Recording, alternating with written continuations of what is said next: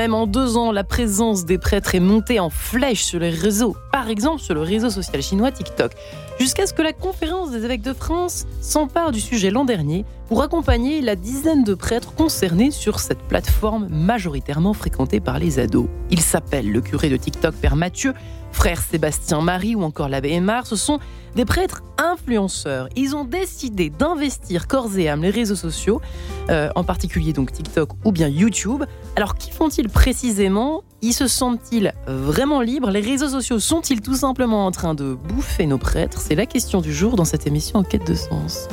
Et j'ai la joie de recevoir eh bien, mes quatre invités, pour l'instant mes trois invités. Elisabeth Kaimer, bonjour Elisabeth. Bonjour. J'ai bien prononcé votre nom? J'ai l'impression que j'ai fait une erreur. Tout va bien, journaliste culture, journaliste culture pour le magazine hebdomadaire Famille chrétienne. Vous avez publié donc un dossier sur les influenceurs catho, euh, un autre sur les prêtres youtubeurs. Donc vous connaissez bien la question. Dans le numéro de ce jeudi dans Famille chrétienne, un grand sujet justement est consacré euh, à l'enseignement catholique face aux transitions de genre dont nous parlerons dans cette émission incessamment sous peu. Ça se prépare, ça se prépare. Il le faut. Le père Angène Gamo était également avec nous ce matin. Bonjour père Bonjour. bonjour. Euh, toujours prêtre diocèse de Créteil et nous sommes en ligne avec Yuna Rivalin. Bonjour Yuna. Bonjour. Eh bien, bonjour, bienvenue à vous, journaliste que vous êtes à l'hebdomadaire La Vie, au service religion. Cette semaine, focus dans le magazine, je le précise, sur les deux rapports, évidemment, sur les frères Philippe et Jean Vanier. Douloureux dossier, mais néanmoins euh, que vous avez exploré de façon relativement exhaustive à la vie. Euh, et nous serons en, quelques instants, quelques minutes, euh, avec, en ligne avec le Père Mathieu, justement célèbre pour eh bien, ses vidéos, notamment ses vidéos, sa présence sur TikTok, etc. etc. Elisabeth Kaimer, effectivement, euh, Pérange, effectivement, Yuna, effectivement, on remarque depuis, alors surtout depuis et la crise sanitaire, le confinement, il y a eu des tentatives, c'est surtout à ce moment-là, on a l'impression que les prêtres se sont un peu réveillés, révélés sur les réseaux sociaux. Est-ce qu'Elisabeth Kaimer et Yuna Rivalin euh, c'est un peu ce qu'on peut résumer pour commencer, pour présenter aux auditeurs euh, la situation actuelle côté réseaux sociaux. Euh, oui, moi je, dirais qu'effectivement le, confinement a, favorisé l'essor de, des prêtres influenceurs. il en existait déjà auparavant, notamment le Padre qui, qui, a, qui a été assez novateur. mais bien sûr, les gens enfermés chez eux se sont filmés devant leur téléphone portable et souvent un peu par hasard. Vous parliez des prêtres, mais il y, avait, il y a aussi des, catholiques euh, laïcs hein, qui, se sont, euh, qui se sont mis devant leur caméra et qui ont été étonnés du succès qu'ils rencontraient. Et, ce succès les a encouragés à continuer. Ouais. Euh, Yuna Rivalin, vous faites la même analyse à peu près? Oui, en fait, c'est super intéressant parce qu'effectivement, donc on parlait du Padre Blog. La différence du Padre Blog, c'est qu'en fait, enfin, ce sont pas des, des, ce sont des prêtres qui sont qui sont voilà, présents sur les réseaux sociaux depuis un moment, mais qui vont se mettre moins en scène que euh, ce que demande TikTok. C'est vrai que TikTok, c'est quand même un réseau social qui est basé sur la, un peu la personnification, euh, sur la mise en scène de soi. Alors c'est déjà le cas avec Instagram, hein, mais c'est encore plus le cas puisque là c'est vraiment un face caméra. Euh, il n'y a pas possibilité trop de faire des photos de paysages. Bon, à part euh, le, père Mathieu qui le, qui le fait un petit peu, mais euh, c'est pas les vidéos qui marchent le mieux. On voit vraiment que les vidéos qui, qui, qui partent le plus en tendance, pour parler avec les mots de, de TikTok, c'est vraiment des vidéos de personnification de soi. Et donc effectivement, le, le, confinement, voilà, avec le père Mathieu, il pourrait nous en parler. Hein. Il a pris l'initiative au moment du confinement de se filmer il y avait déjà le père Vincent Cardo qui était sur TikTok avant le confinement, mais c'est vraiment euh, la crise sanitaire qui a fait exploser euh, cette tendance euh, des prêtres sur TikTok. Il y a aussi la traversée dans un autre genre qui a relativement cartonné aussi. bon là, c'est pas forcément du TikTok, mais alors Pérange, vous êtes avec nous, vous êtes un peu notre notre comment peut-on dire notre fil rouge chrétien, je ne sais pas, peut-être moralisant, je ne sais pas ce que vous allez donner ce matin. je ne sais pas de quelle humeur vous êtes. Bref, que faut-il en penser pour commencer? C'est vrai que là, on le voit, ça a hein été quand même salutaire, ça a été une bonne chose. Pendant ce confinement, on se sentait tous moins seuls grâce, alors selon ses sensibilités. Voilà, il y avait euh, de la traversée pour les uns, du Père Mathieu pour les autres. Chacun y allait un peu de sa sensibilité, mais c'est vrai que c'est une bonne chose dans un sens. Oui, parce que euh, pendant le temps du confinement, nous avons chrétiens et enfin baptisés et ministres ordonnés, on a fait l'expérience de ce que le rassemblement dominical on l'avait investi comme étant le lieu principal pour se rencontrer. Ce rassemblement dominical n'étant plus possible, on s'est dit, bah, il faut inventer d'autres manières d'entrer en relation avec les gens. Et comme l'écran est devenu omniprésent dans nos vies à, cette, à ce moment-là, alors ça, ça allait un peu de soi hein, de pouvoir investir cela. Moi-même, je l'ai fait pendant le temps du confinement. J'étais séminariste à, à, l'époque. Vous étiez encore séminariste ah oui. à cette époque Oui, j'étais confiné au séminaire des Carmes avec mes confrères. Une expérience très intéressante.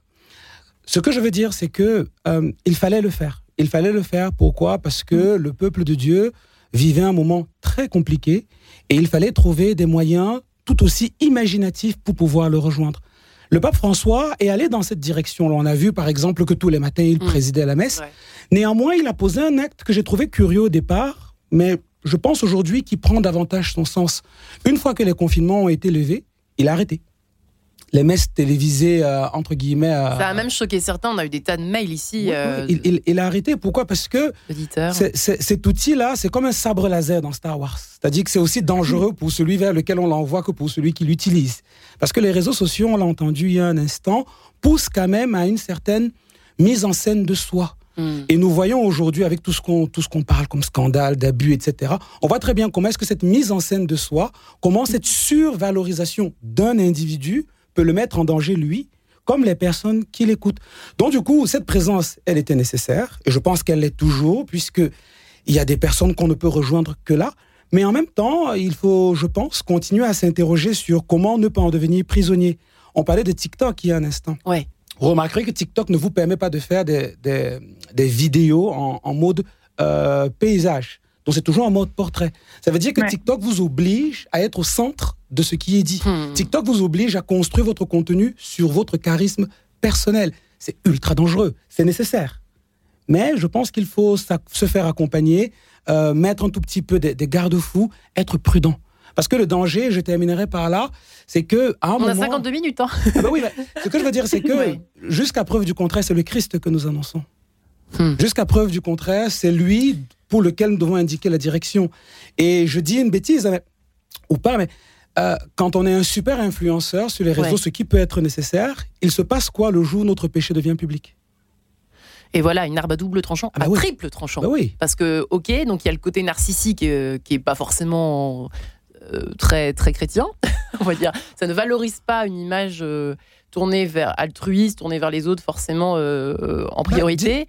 Si on voit d'abord, on pense d'abord à l'image qu'on renvoie, c'est sûr que c'est pas bien, parti pour le côté évangélisateur. Bien sûr. Quand on évangélise dans la rue, on est bien souvent un petit peu plus puis les gens vous oublient, quoi. Ils vous, ils vous voient, vous avez une relation avec eux, et puis ils passent leur chemin.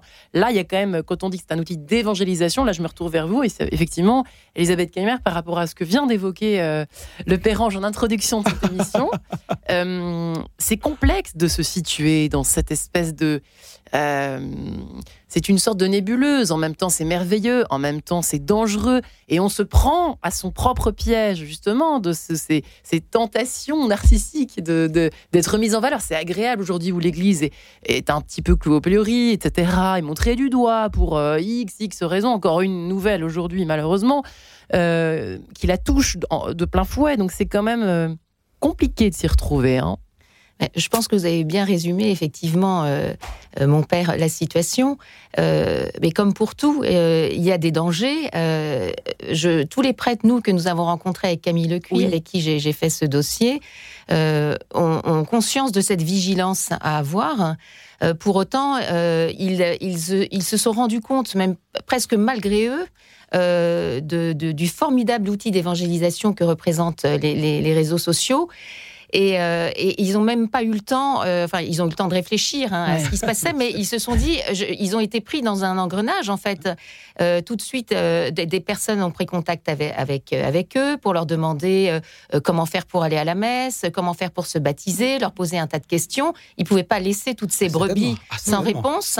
et là, c'est évangélique, là, tout va bien. Là, voilà, donc on peut, on peut pas se priver. Et l'Église, d'ailleurs, a toujours encouragé l'utilisation des moyens de communication sociale. Et le pape le disait encore le pape hein. même. et regardez, même, on est ici dans les locaux de Radio Notre-Dame. en 1980, dès que les ondes ont été... travaillé, c'est un sujet qui m'intéresse. à peine, à peine les, les, ondes étaient-elles libéralisées que, que le cardinal Lustiger lançait sa radio, Radio Notre-Dame. donc, c'est bien aussi que l'Église soit dans les starting blocks et soit pas à la traîne, bien sûr. Alors après, les réseaux sociaux, ça, prend une dimension beaucoup plus grande que la télévision ou la radio parce que euh, euh, on se, en fait, on a un écran dans sa poche toute la journée. Euh, et effectivement, comme vous le disiez, TikTok, TikTok joue beaucoup sur le, la, starification d'une personne. Et, d'ailleurs, c'est comme ça que ça marche.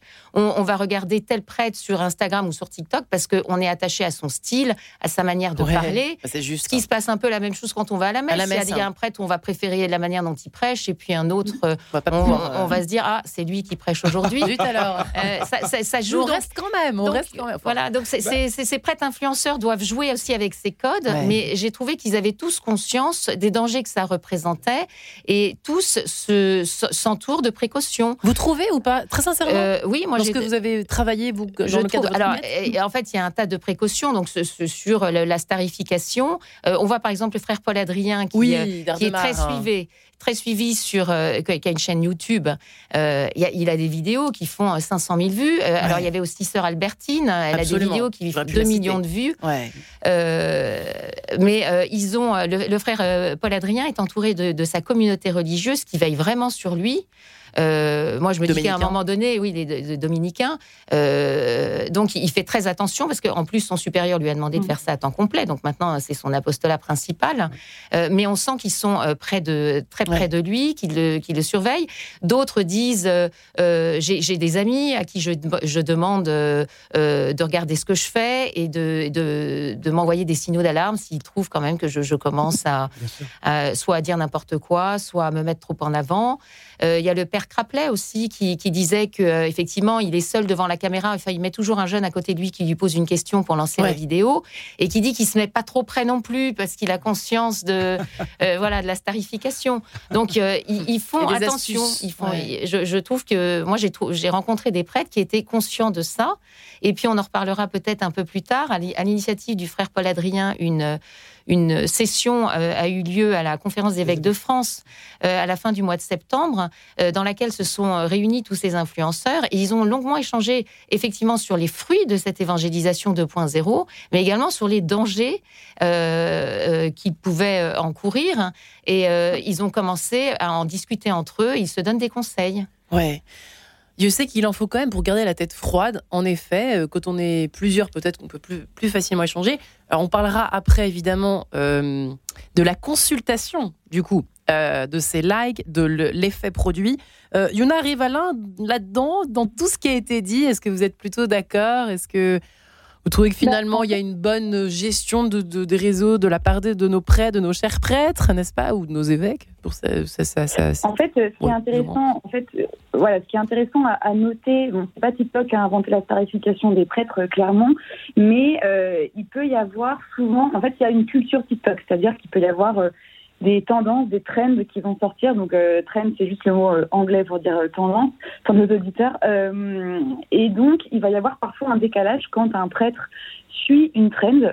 par exemple, je pense notamment à la vidéo du Père Mathieu, il pourra nous en parler tout à l'heure, de, de lui qui scratch sur, sur l'hôtel, qui a, qui a beaucoup fait réagir parce qu'en fait, elle a été sortie de son contexte.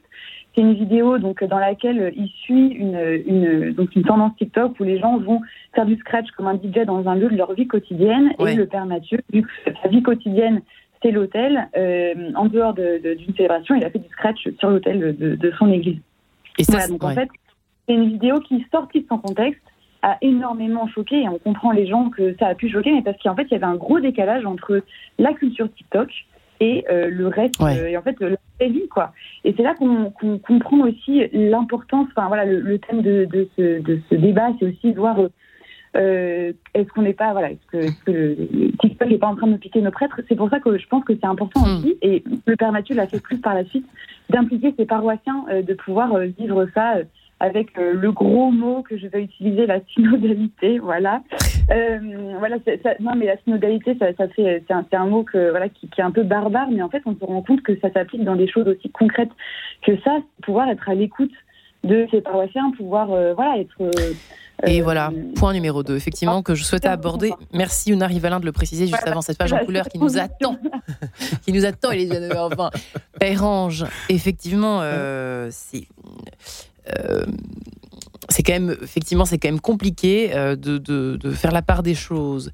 donc on l'a vu, ils ont ils ont quand même la tête froide pour, certains d'entre eux en tout cas, ceux qui sont frère d'Ardemar, on sent qu'il est très entouré, très accompagné, etc. Euh, mais tous ces bons prêtres, enfin, j'imagine qu'ils sont quand même, euh, s'ils sont appréciés sur les réseaux, c'est qu'ils sont susceptibles d'être appréciés dans leur paroisse. Mais ça fait des prêtres en moins disponibles. Le rôle du prêtre, est-ce qu'on n'est pas en train de changer complètement le cahier des charges en fait du prêtre? Euh, Alors je dis pas qu'ils sont tous 2.0 encore. voilà, on a encore des prêtres de terrain qui sont peu familiers au réseau, etc. Mais quand même, euh, si aujourd'hui nous consacrons, si Famille Chrétienne y consacre un dossier, c'est qu'il se passe quelque chose quand même. Et ça, c'est un danger pour vous. Vous avez autour de vous cette, cette impression euh, Alors, sont bouffés enfin, le, le, prêtre est de fait un homme de terrain. Et je pense que même pour être présent sur les réseaux, il faut avoir les, deux pieds sur terre. Parce que on parle de choses qui font le quotidien des hommes et des femmes avec lesquels nous faisons la route. Et je, je décide de croire que mes confrères qui cartonnent sur les réseaux sont aussi des hommes de terrain. Néanmoins, je pense que là où il y a quelque chose à entendre et une prudence peut-être à garder en, mémoire, moi, j'ai très peur de ce que j'appelle les communautés parallèles.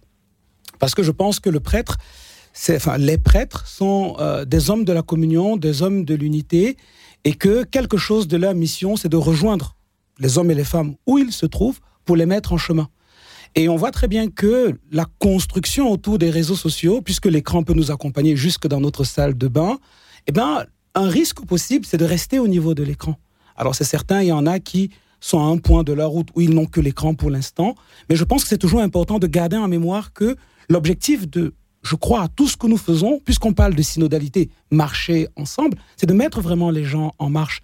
Ce que je crois, et je peux me tromper, hein, ce n'est qu'un avis de bébé prêtre. Ça fait un an et demi que j'ai oh, été ordonné. Ça suffit, donc... bébé prêtre. Ah bah écoutez. D'un ado, ado prêtre. D'un ado prêtre. Je pense que, euh, enfin, pour le dire avec ma conviction personnelle, je suis très mal à l'aise avec... Euh, avec ces communautés qui se construisent sur le simple choix d'une préférence particulière. Vous en regardez ou pas, sincèrement? Vous regardez, vous, des vidéos TikTok Oh, ça m'arrive, ça m'arrive de regarder, mais, mais, mais, pas tant que ça. Mais je vois, enfin, avant d'arriver sur TikTok, je vois bien dans ma paroisse que quand je prêche ou quand l'un de mes confrères prêche, on voit bien que l'Assemblée ne réagit pas de la même manière. Et on a toujours très peur de construire nos chapelles. C'est-à-dire des gens qui viennent à la messe simplement pour m'écouter ou pour écouter mon voisin. Intéressant ce que vous évoquez là. C'est très dangereux. C'est pas catholique, pardon, hein, mais je l'assume. C'est pas catholique. Pourquoi? Parce que ce qui fait la célébration de l'Eucharistie, ce qui fait l'Église, ce n'est pas le charisme individuel des gens, c'est le charisme de l'Église lui-même. Et je pense que qu'on soit sur les réseaux sociaux ou ailleurs, il y a cet élément qu'il faut avoir en tête. Parce que si on ne construit les choses que sur notre propre charisme, le jour où on n'y arrive plus, bah, tout le bateau tombe, pour dire ça comme ça. Et en même temps, ce que nous avons reçu à l'ordination, ce que nous avons reçu le jour de notre baptême, c'est le charisme de toute l'Église. Et c'est ce charisme de toute l'Église qui, normalement, enfin, nous porte et nous accompagne. Et puis il y a le danger de la starification. Euh, rapidement, avant que nous nous séparions, Elisabeth Kaimer, euh, le père je m'y fais penser à l'instant. Le danger aussi, peut-être, c'est de en rester au fond à cette image d'un voilà le oh le père d'Ardemar il est exceptionnel euh, le, le, père Mathieu est exceptionnel, il est très beau, il est très bon, il est très charismatique, et on s'arrête là. Alors que c'est vrai que quand on s'ennuie euh, en écoutant par exemple une homélie, on voit un peu les failles du vrai prêtre qui est devant nous. Le pauvre homme, il fait ce qu'il peut, mais enfin, euh, il n'est pas derrière un écran avec un filtre, un truc. Ça, c'est quand même un danger. C'est un danger, mais là, on est en train de comparer l'assistance à la messe avec à un moment donné un prêtre qui prêche et puis des vidéos. C'est le, le, parallèle euh, à ses limites, euh, euh, je, trouve. parce qu'on vient d'abord à la messe, on, ne vient pas à la messe pour voir un prêtre, on va, on va d'abord à la messe pour assister au sacrifice.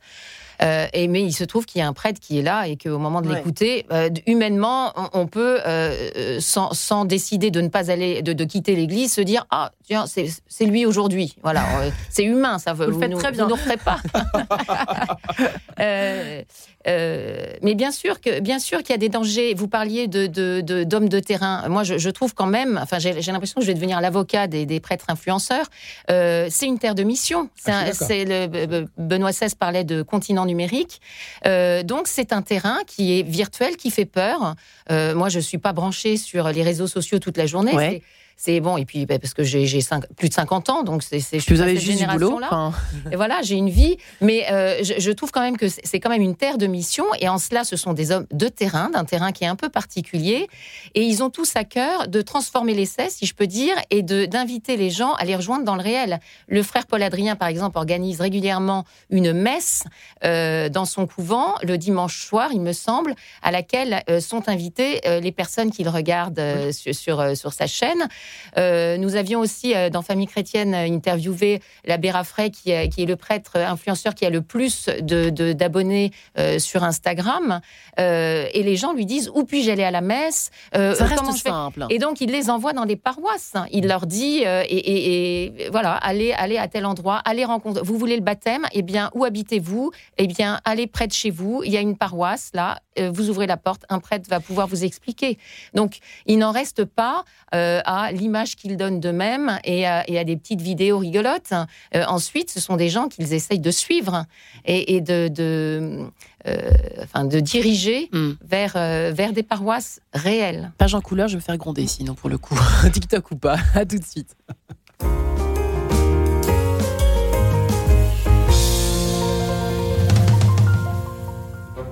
Le bonheur en musique Edith Walter. Le bonheur en musique existe et il embellit la vie. Pour cela, je souhaite partager avec vous mes émotions musicales, passées ou dans l'actualité d'un proche présent, que ce soit l'évocation d'un concert particulièrement émouvant, d'un disque exceptionnellement beau ou encore la promesse d'un événement musical à venir. La vie est un sommeil, l'amour en est le rêve, dit Alfred de Musset. La musique participe à son bonheur. Le partager chaque semaine avec vous est mon défi. Le bonheur en musique avec Edith Walter, chaque vendredi à 20h45 et le dimanche à 14h30. Vous rêviez d'un guide véritablement sur mesure? Petit Futé lance mypetitfuté.fr. En quelques clics, vous donnez vos critères, le lieu de votre séjour, les escapades à 20, 50 ou 100 km, ce qui vous intéresse. Resto, visite, sport, loisirs, c'est vous qui décidez.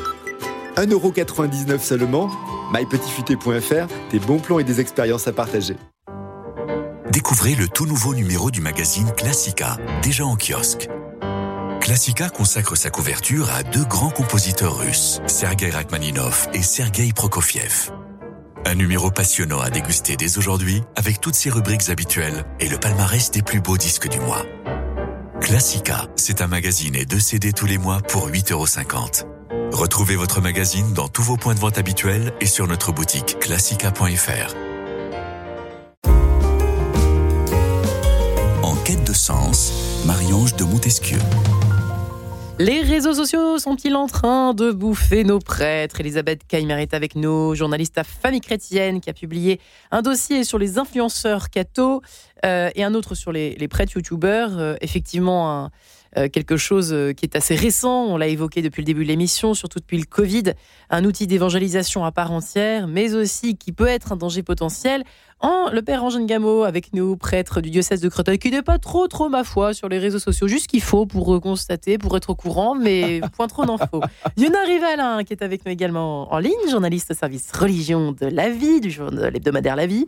Euh, et puis, dans quelques instants, nous serons donc en ligne avec le père Mathieu. Euh, Yuna Rivalin euh, et Perrange. Euh, effectivement, là, bon, le côté euh, comparaison un peu hasardeux que j'ai, je me suis permis de, poser sur cette table dans ce studio entre la le, point de vue qu'on peut avoir ou le, ressenti qu'on peut avoir en écoutant, en voyant un prêtre officier et prêcher, et puis un prêtre sur YouTube qu'on peut voir n'importe où dans le bus, etc. Et puis on envoie quelques secondes et puis on reprend après, mais enfin bon, on garde les meilleurs moments.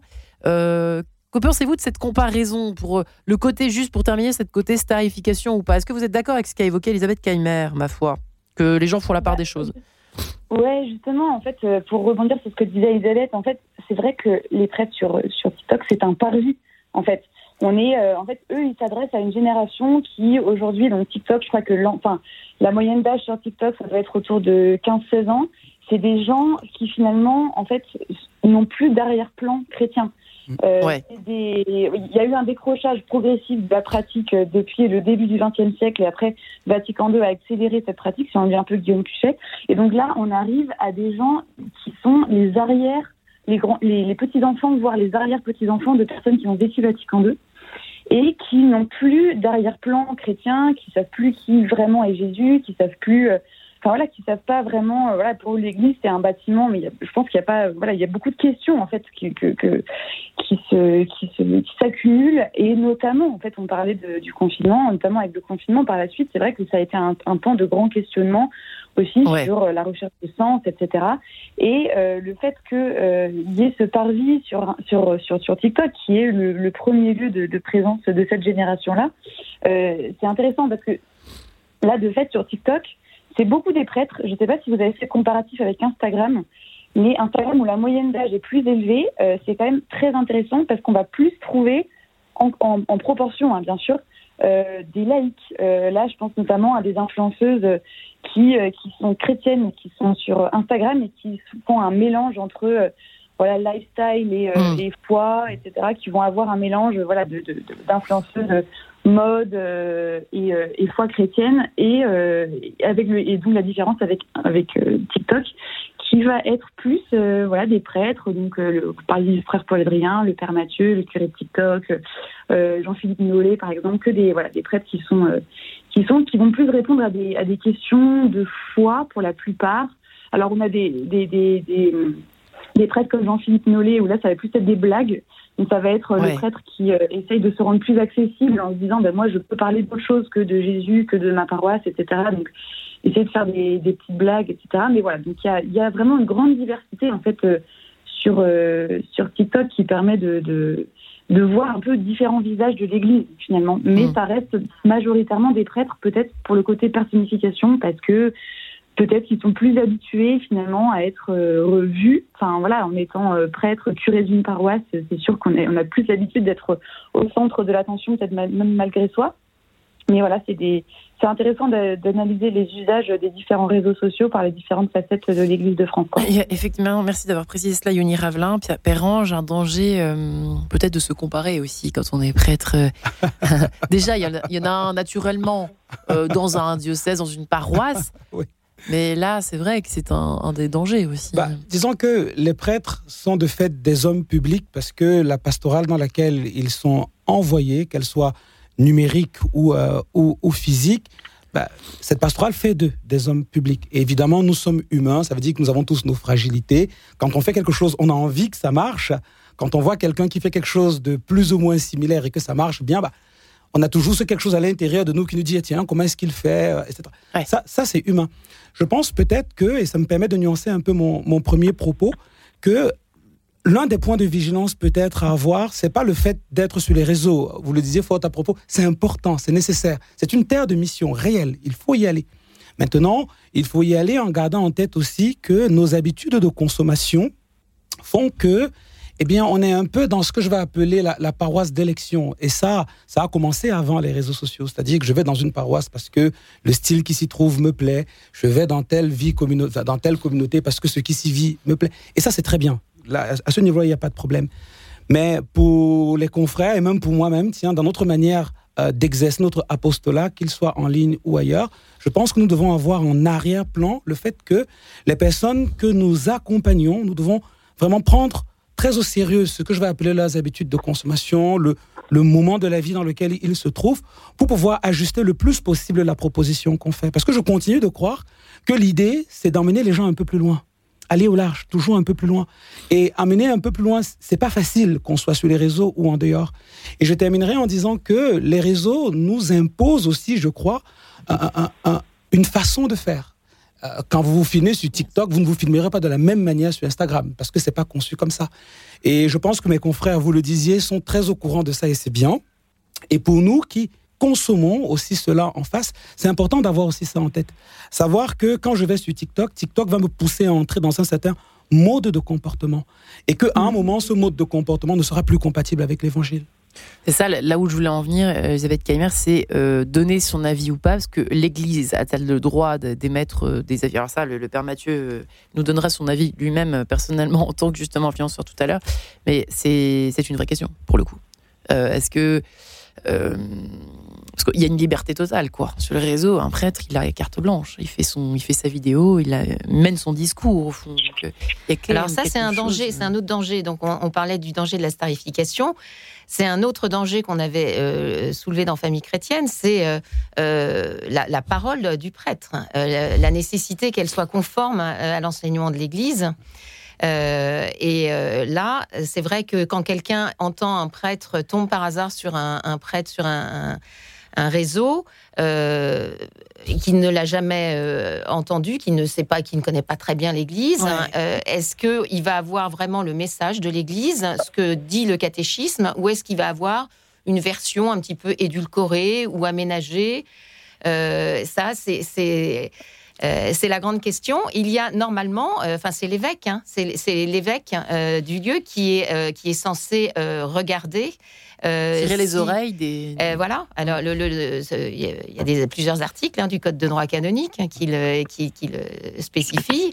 Euh, tout ce qui touche la foi et les mœurs relève de l'autorité de l'évêque. Et l'évêque a les pouvoirs canoniques de prendre des sanctions à l'égard des prêtres, mais aussi des laïcs. Ah bah si Radio Notre-Dame commençait à, remettre en cause l'Immaculée Conception, le, Monseigneur Rich, le Monseigneur Rich pourrait, pourrait bondir enfin, pas, bah. enfin, il bondirait, ça j'imagine, mais il pourrait prendre des sanctions. Euh, voilà. Après, euh, il y, a, des sanctions et puis leur mise en œuvre, hein, c'est un petit peu plus difficile. Et puis les réseaux sociaux sont tellement énormes que comment savoir qui dit quoi à quel moment, c'est un petit peu compliqué. C'est quand même compliqué, hein bah. C'est quand même compliqué. Oui, par si, si, vous, me permettez de rebondir pour aller dans, dans votre sens, ça pose aussi la question du projet pastoral. Pourquoi? Parce que je crois que quand on, pour reprendre un peu la question initiale, est-ce que les réseaux sociaux bouffent nos, prêtres? Peut-être qu'une question qui se cache derrière, c'est comment est-ce qu'on on va sur cette terre de mission avec un projet pastoral qui ne va pas impliquer juste une personne, qui va impliquer toute une équipe, qui va impliquer toute une communauté. Parce qu'au fond, ce qui est en jeu dans la vie de l'Église, c'est de faire communauté. Ce que je veux dire par là, c'est que puisque l'évêque est garant sur le, dans, le diocèse qui est le sien de la catholicité de ce qui s'y fait, ça veut donc dire que je crois, quand un prêtre se lance dans une pastorale, quelle qu'elle soit par ailleurs, alors il faudrait peut-être que cette que cela se fasse, entre guillemets, dans ce que moi je vais appeler un projet pastoral. Dans ma paroisse, par exemple, on a choisi cette année de ne pas s'investir sur les réseaux comme d'autres paroisses le font. Et donc, du coup, toutes les énergies qu'on déploie, on les déploie autrement sur d'autres réseaux. Et quand, avec l'équipe d'animation paroissiale, on se dira, bon, là, il faut investir les réseaux de cette manière, alors on organise nos forces. On organise nos forces pour que notre présence sur les réseaux soit cohérente avec l'évangile que nous essayons d'accueillir, que nous essayons d'avancer, euh, d'annoncer, pardon. Et je crois que c'est c'est l'une des précautions qu'on peut se donner pour ne pas simplement être dans je dis ce que je veux, je dis ce qui me plaît, je dis ce qui m'arrange, et pour ne pas simplement être dans la tribune. Voilà. Vous dire ça comme ça. Je crois que la présence sur les réseaux sociaux, c'est pas simplement une tribune. Ça peut être une tentation, ça a un danger aussi. Hein, ouais, bah, en homélie, on peut faire la même chose. Hein. Quand un prêtre est en homélie, il prêche, vous n'allez pas vous lever pour lui dire euh, taisez-vous. Vous ne ferez pas ça. C'est rare. ça, n'arrive pas. Habituellement, c'est le confrère qui peut le couper. Euh, il y, a le danger de la publicité mensongère. Viens dans mon église, regarde comme mon église est belle. Voilà ce que je vais, voilà ce qui s'y passe. Et, ça n'a absolument rien à voir avec le message évangélique. On est d'accord. On est d'accord. C'est un problème. Absolument. Yona Rivalin, il n'y a pas besoin des réseaux sociaux pour ça, effectivement, mais quand même, le côté tribune. Oui, non, mais en fait, je, je, pardon. Euh, je revenais sur ce que disait le Père Ange sur l'homélie. En fait, c'est vrai qu'on peut se planter en homélie. Euh, voilà, clairement euh, on peut dire des trucs qui sont pas hyper, euh, qui sont pas hyper euh, théologiquement corrects, mais l'impact va être complet. Enfin voilà, l'impact ça va être 50 personnes qui vont vous voir à la messe et ils vont vous dire dis donc t'as un petit peu, as un petit peu fait des bêtises là pendant ton homélie. voilà. En revanche, sur TikTok, c'est vrai que ça prend des proportions qui sont. Bah, ça reste quoi. Là, je pense notamment à Sœur Albertine qui s'est pris une soufflante en début d'année avec une vidéo sur, sur ses vœux pour 2023. Euh, vraiment, elle, je sais que ça l'a pas trop atteinte euh, personnellement, mais euh, ça, ça donne un visage de l'Église qui, qui, elle, l'a beaucoup attristé et je pense que ça a pu. en fait, ça, ça, crée des clashs assez régulièrement. Enfin, ouais, on voit. Euh, les, les, les, prêtres ne sont pas épargnés par les clashs. voilà, je fais plein de, de, de, de clins d'yeux à distance. Mais euh, c'est vrai qu'il y a eu régulièrement des clashs entre prêtres et youtubeurs sur des questions justement de doctrine, de mœurs et de morale. Absolument. Euh, donne un visage des églises qui est, bon, bah certes, voilà, c'est pas un scoop, l'église de France euh, a ses divisions, etc., même si on sert le même, on sort le même Dieu, on est sous le même pape, mais effectivement, il y, a des, il y a des divisions qui demeurent et TikTok peut avoir cette tendance à mettre en lumière ces divisions, euh, notamment avec des vidéos, des clashs interposés, etc., qui, voilà, qui sont un peu euh, tristes euh, à, à constater, quoi. Mais au contraire, est-ce que c'est pas. Ouf, alors, je, je, je, me fais l'avocat du diable, là, pour le coup, Elisabeth Kenner. Est-ce que c'est pas une bonne chose, d'une certaine façon, qu'il y ait des clashs et, et, des réactions? Au moins, on en parle. Au moins, ça fait réfléchir, on se pose des questions. Je sais pas. Est-ce que c'est pas alors, une bonne ça chose? Enfin, On parlait tout à l'heure de, de, du contrôle de l'évêque. Vous voyez, on peut faire oui. le parallèle avec les livres. Il y, a, il y, a, les imprimatures avant. Alors maintenant, il y en a, il y en a beaucoup moins. Mais voilà, l'Église essayait de mettre, de, de, enfin, de, de, de, mettre une espèce de label pour dire voilà, ce qui, ce qui est dit par cette personne, ce qui est écrit par cette personne euh, est, est d'église. Oui. Euh, Aujourd'hui, effectivement, sur les réseaux sociaux, c'est difficile, euh, mais les laïcs interviennent. Et c'est vrai qu'il y a eu le, le, le clash avec sœur Albertine.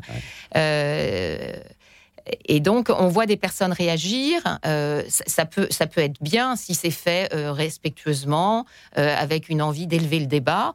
Euh, il ne faut pas que ça tourne au règlement de compte à la cour de récréation. Et c'est un petit peu souvent un peu le danger parfois, ouais. dans, dans, dans, dans les réseaux sociaux. Ouais. Oui, c'est certain parce que les réseaux sociaux, et c'est pas que les réseaux sociaux, nous donnent très peu de recul aussi. C'est-à-dire que les réactions, on le voit souvent dans les commentaires, etc. On a beaucoup de mal à prendre du recul parce que le média nous y pousse un peu. Néanmoins, pour répondre à votre question, il est nécessaire qu'à l'intérieur de l'Église, on puisse avoir la disputatio, les, les débats ouais. contradictoires. Et il faut savoir mmh. que si on reprend l'exercice tel qu'il a été pratiqué dans l'Église à une certaine époque, c'est un exercice académique. Ça veut dire qu'il y a des règles. Mmh. Des règles pour lesquelles les deux parties consentent à y entrer pour que ça ne devienne pas le, le coup de poing, le match de boxe, mais vraiment une réflexion qui permette à tout le monde d'aller de l'avant. La difficulté avec les réseaux, et pas que les réseaux, c'est justement de tomber d'accord sur ces règles. Parce que si on n'a pas les mêmes règles pour un jeu, on ne joue plus. Si vous jouez, si vous êtes footballeur, vous êtes sur un terrain de foot et quelqu'un quelqu vient jouer avec vous et qu'il est basketteur, il va pas se passer la même chose. Vous allez tous les deux courir derrière un ballon, mais pas pour les mêmes raisons. Et si on prend, pour terminer, le, le livre des Actes des Apôtres, chapitre 15, où on a une gros, un gros clash entre un certain Pierre et un certain Paul, c'est impressionnant. Hein Alors, Luc arrondit un bel ébord. On voit bien que cette culture du débat contradictoire est nécessaire à l'intérieur de l'Église. Mais on voit bien que Pierre et Paul, quand ils s'engagent, pardon, quand ils s'engueulent, il y a des règles, puisque la communauté qui les entoure vient modérer le débat. Mmh. Pas pour les faire taire, mais pour leur permettre mmh. tous les deux de faire un pas. Parce qu'il n'y avait pas un qui avait raison, l'autre qui avait tort. Les deux avaient besoin de faire un pas. Et quand on lit le chapitre jusqu'au bout, on voit comment est-ce que la communauté permet aux deux de faire la route ensemble. D'ailleurs, aujourd'hui, au 29 juin, on fête bien Saint-Pierre et Saint-Paul ensemble. Mmh. Je pense que c'est assez important. Il faut qu'il faut qu'il y ait des règles, des règles communes euh, consenties par les deux parties. Autrement, euh, chacun tire un peu la couverture de son côté et on discute on ne discute plus, on se dispute, je pense. Mais il y a, y a ouais. eu ça, je, je, je, je, rebondis sur ce que vous venez ouais. de dire, euh, mon père. Euh, il y a eu, mais il va, il va, il va certainement euh, peut-être en parler, le, le, le, père Mathieu, là, euh, qui a fait certaines vidéos qui ont suscité beaucoup de débats, et euh, d'autres prêtres ont répondu en faisant une autre vidéo en réponse à celle du, du père Mathieu. Euh, là, on était plus dans... Voilà, ouais. le, euh, le, rectificatif euh, euh, à l'égard du public et peut-être même à l'égard, euh, voilà, la correction fraternelle. Euh, et là, ça, ça, se faisait d'une manière plutôt noble, on va dire. Et ça, c'est bien. Voilà. Bon, on, on s'éloigne un petit peu de la cour de récré pour ce, sur ce coup-là. eh bien, Elisabeth Keimer, le père Angine Gambo, Yona Rivalin, à tout de suite en compagnie du père Mathieu. Juste après, eh bien, cette page musicale, cette fois, collective Believe aux commandes de croire à présent. À tout de suite. Radio Notre-Dame.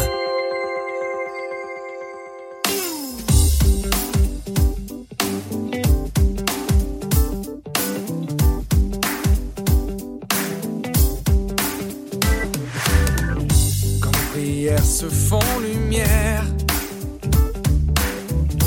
notre ciel soudain s'éclaire. Et bien au-delà des lois c'est elle qui nous guidera. Gardons la foi. Quand les pensées te sont confiées, toi, gardien sage de nos secrets, ô Saint-Esprit, ta flamme nous envahit. Croire à présent, ici et maintenant, quand chacun de nous c'est la paix qui se joue. Éveille-toi, seul l'amour est roi. Tu es dans ton cœur, ne le cherche pas ailleurs. Crois présent, ici et maintenant, quand chacun de nous,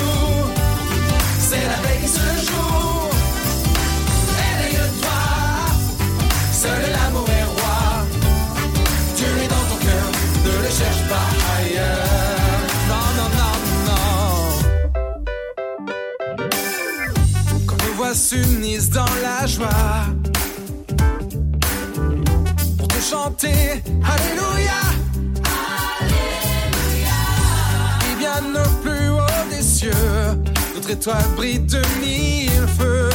Gardons la foi.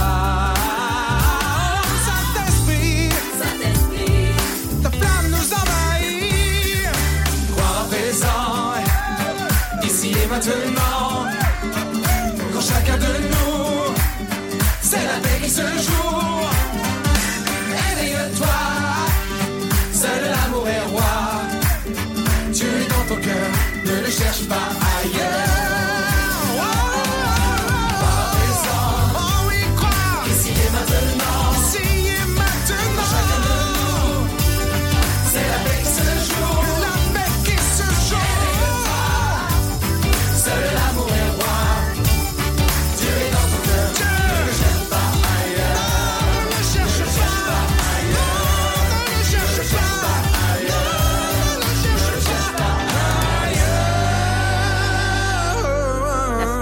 Pas de jalousie. Les réseaux sociaux sont-ils en train de bouffer nos prêtres euh, Gare à la jalousie, les comparaisons, les recadrements, les recadrements fraternels. Comment vous avez dit correction fraternelle? Elisabeth Kaimer est avec nous pour en parler. Journaliste euh, culture pour famille chrétienne qui a justement publié un dossier sur les influenceurs catho et sur les prêtres youtubeurs. Le père Jean Gameau, prêtre du diocèse de Créteil, Yona Rivalin, journaliste euh, au service religion de, du l'hebdomadaire La Vie. Et peut-être sommes-nous déjà en ligne avec le Père Mathieu, je ne sais pas si Guillaume Nougaret.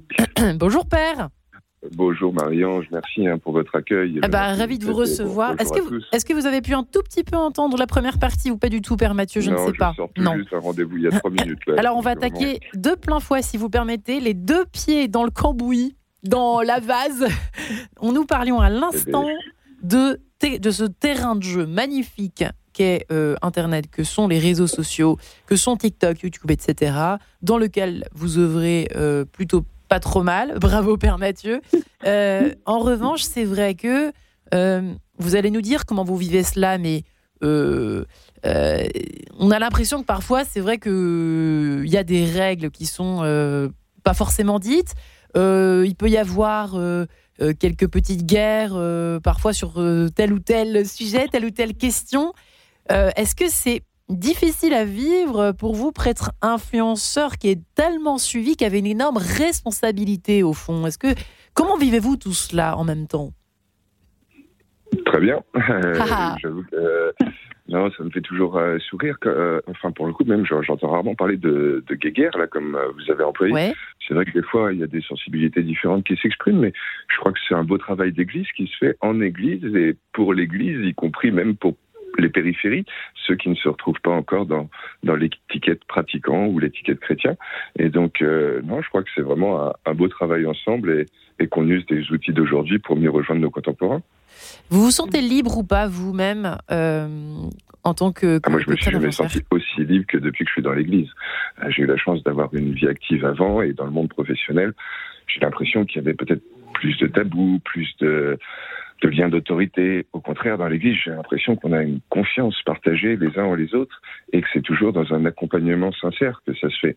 Et, donc, je crois que c'est la force qu'on a de, pouvoir prendre les moyens de, nous dire nos ressentis les uns les autres et, et de pouvoir justement travailler en cherchant à s'affiner à, à, ce qui est plus juste pour faire passer la volonté de Dieu. Donc oui, moi, j'ai vraiment l'impression de me sentir à la fois très très bien accompagné par des bénévoles, par mes supérieurs, aussi bien que, que vraiment euh, bah, très très bien euh, entouré quoi pour euh, pour exercer cette mission et donc très libre quoi au final. Mais c'est vrai que vous voyez, c'est ce que je, c'est intéressant que vous ayez évoqué le mot tabou, vous ayez lâché ce mot.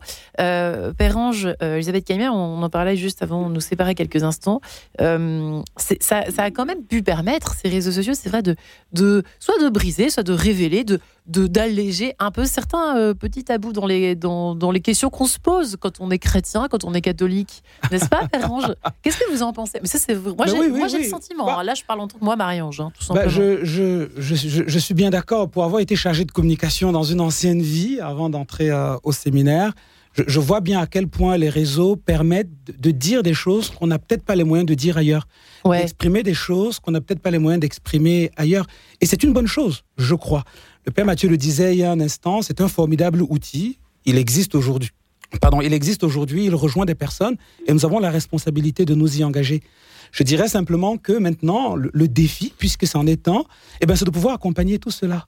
Parce que maintenant que les jeunes que nous accompagnons, pour ne parler que d'eux, ont ce formidable outil entre les mains, bah, on fait la route avec eux. Un peu comme le moniteur auto-école. Hein. C'est-à-dire, c'est pas vous qui conduisez, mais vous donnez ce petit conseil en disant, voilà, roulez plus lentement ici, accélérez par là, préparez-vous à tourner à gauche ou à droite.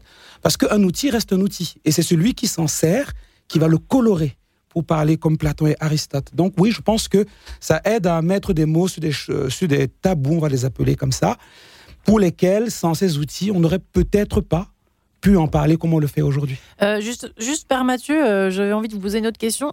Euh, depuis le début, vous avez intervenu sur les réseaux et maintenant que vous avez énormément de succès, est-ce que vous avez l'impression d'avoir un peu, très, le plus sincèrement possible, modifié votre façon de faire à l'intérieur de, de, je sais pas, en vous? Est-ce qu'il s'est opéré quelques changements, quelques évolutions ou pas? Bien entendu. C'est vrai que ça fait deux années que je suis sur les réseaux et pour le coup, moi, longtemps, j'ai cherché 95% euh, du temps à répondre aux questions des gens et je crois que au bout de deux ans et demi, même si on n'a jamais fait le tour de l'évangile et ce que Dieu veut nous offrir, euh, j'ai répondu sûrement à l'essentiel de ce qui me semble être les questions que portent beaucoup de nos contemporains, les questions les plus classiques qu'on va rencontrer aussi bien dans nos paroisses que sur les réseaux.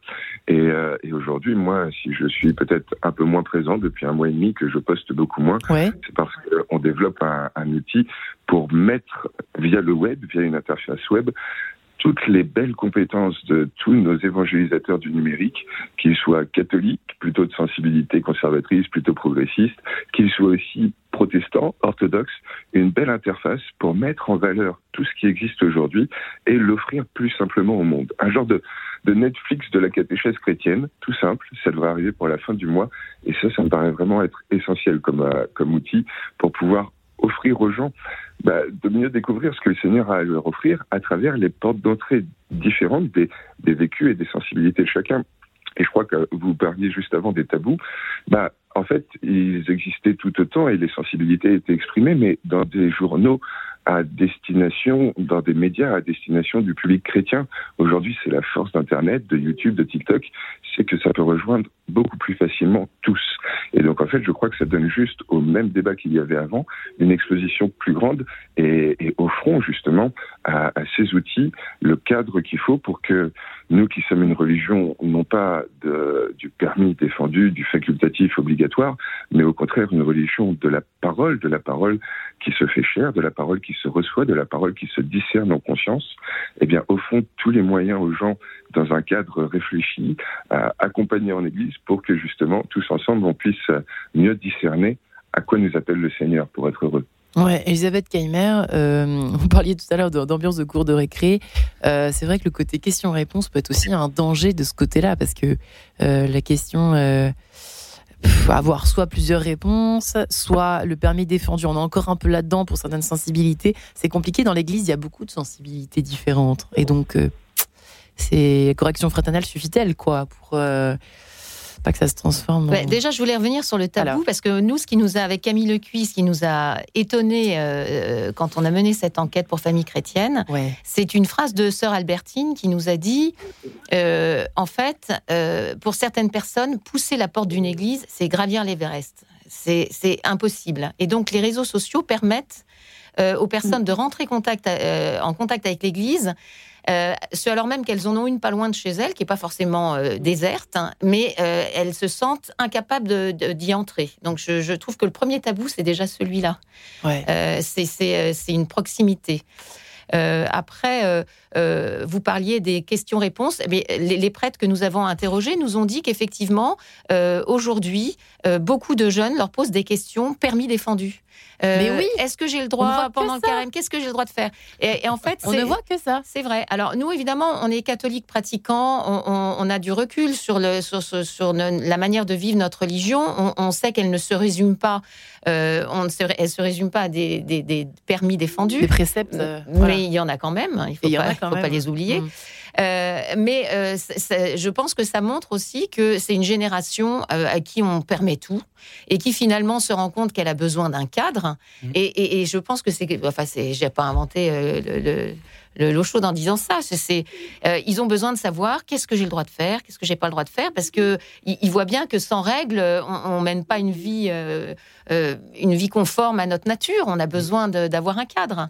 Mais là, c'est ça que ça révèle. Et, Père Mathieu, vous en faites l'expérience. Peut-être avez-vous aussi l'opportunité sur les réseaux. C'est vrai que c'est de préparer, de, recevoir une question et de vous préparer pour faire une réponse la plus claire possible, la plus exhaustive possible, la plus compréhensible possible. C'est ça ça l'avantage peut-être. Une question, euh, une double question, pardonnez-moi que je vous pose, Père au, au, contraire, je pense que ce qui, ce qui se comprend simplement, ce qui se comprend clairement, c'est non simplement, je ne sais plus qui disait ça, et, je crois que c'est toujours ce qu'on a essayé de faire, que ce soit dans les, dans les colonnes d'un média papier ou, euh, ou à travers des, des courses de catéchèse en aumônerie ou, ou en divers publics, on essaye d'avoir une réflexion à la fois euh, théologiquement juste, et en même temps assimilable du public qu'on a en face de nous. Mais comment expliquez-vous ce besoin de questions-réponses? Pardonnez-moi de vous couper. Euh, questions-réponses, questions-réponses. C'est vrai qu'on est. Moi, je, ressens beaucoup ça aussi, euh, comme l'a dit Elisabeth Keimer. Et, donc, j'ai pas compris la question. Est-ce un bien? Est-ce une difficulté? Mais comment? Bah, C'est-à-dire. Euh, comment expliquez-vous ce, Est-ce que c'est effectivement le, besoin de repères, le côté questions qui vous sont posées et le succès que ça génère, vos réponses qui, qui génèrent un succès incroyable autour de questions toutes simples parfois, mais c'est vrai qu'on a l'impression qu'on se les pose même plus quand on y est, quoi, quand on est euh, d'élevage ou quand on est euh, bien, eh bien, dans l'église vous posez une excellent, un excellent constat, c'est-à-dire qu'aujourd'hui, sûrement que la génération qui a entre 15 et 30 ans n'a plus les repères culturels que peuvent avoir leurs aînés.